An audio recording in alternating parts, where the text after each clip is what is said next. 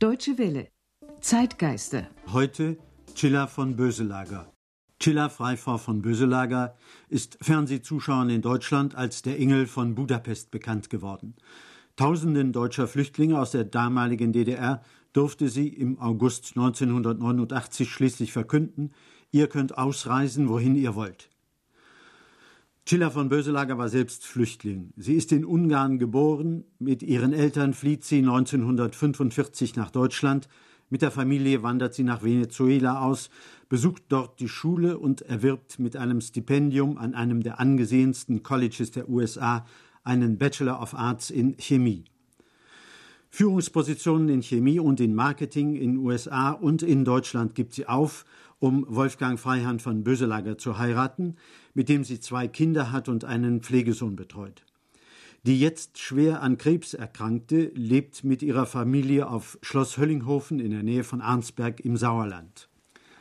Mein Name ist Otto Busch. Frau von Böselager, Sie sind in den letzten Jahren mit Ehrungen und Auszeichnungen für Ihr soziales und Ihr karitatives Engagement fast schon überhäuft worden zuletzt mit dem Europäischen Menschenrechtspreis 1992.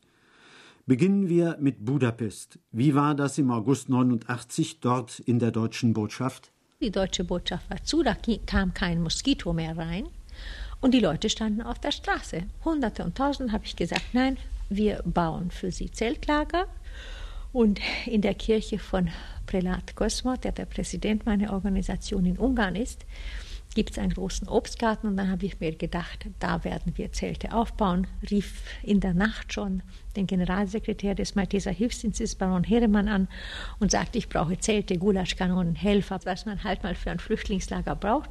Und 48 Stunden später stand das schon. Bis dahin haben die Deutsche, die viele Hunderte, die schon da waren, ihre eigene Zelte teilweise. Und was das Beeindruckteste war, Pfarrer Kosma hat gesagt, ich bitte meine Gläubigen, äh, die Gürtel ein bisschen enger zu schnallen und unseren Brüdern und Schwestern aus der DDR bei sich aufzunehmen. Und die Leute verschwanden noch in der Stunde von der Straße. Es kamen die Gläubigen aus der Kirche und sagten, ich nehme zwei, ich nehme drei, ich nehme eins, ich nehme acht. Und das ist, das ist wieder mal diese, diese opferbereite ungarische Volk, diese Gastfreundschaft. Denn wissen Sie, es ist ja nicht so, dass das solche Häuser sind wie unsere. Das sind kleine Wohnungen, es herrscht große Wohnungsnot. Das sind vier Zimmer, wo dann oft äh, Großvater, Großmama oder noch Tante mit zwei, drei Kindern, da wohnen fünf, sechs Leute auf 100 Quadratmeter. Da machen sie noch ein ganzes Zimmer frei, um, um Wildfremde aus der DDR aufzunehmen. Und die verschwanden. Die waren montags, morgen, nach, nachmittags um vier, am 14. August, waren diese erste Gruppe DDR-Flüchtlinge weg. Es waren erschütternde Bilder, die man damals auch im Fernsehen in Deutschland sehen konnte. Äh, aber eines Tages war die Geschichte dann zu Ende. Wie war das? Ich spürte das, dass hier eine großzügige Lösung kommen würde würde. Ich würde auch von der ungarischen Regierung einmal gebeten, als Zwischeninformantin zwischen den beiden Parteien zu dienen, in wahrsten Sorte zu dienen.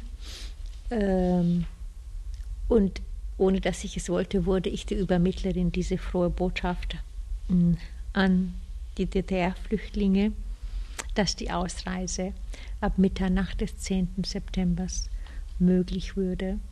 Für mich persönlich war es auch ein wunderschöner Tag zusätzlich, weil die Bundesregierung beeindruckt durch die sehr schwierige Arbeit, die wir mit dem Malteser Hilfsdienst zusammen als ungarische Malteser gemacht haben, so beeindruckt war, dass sie mit der weiteren Betreuung der Flüchtlinge ausschließlich meine Organisation betreut hat.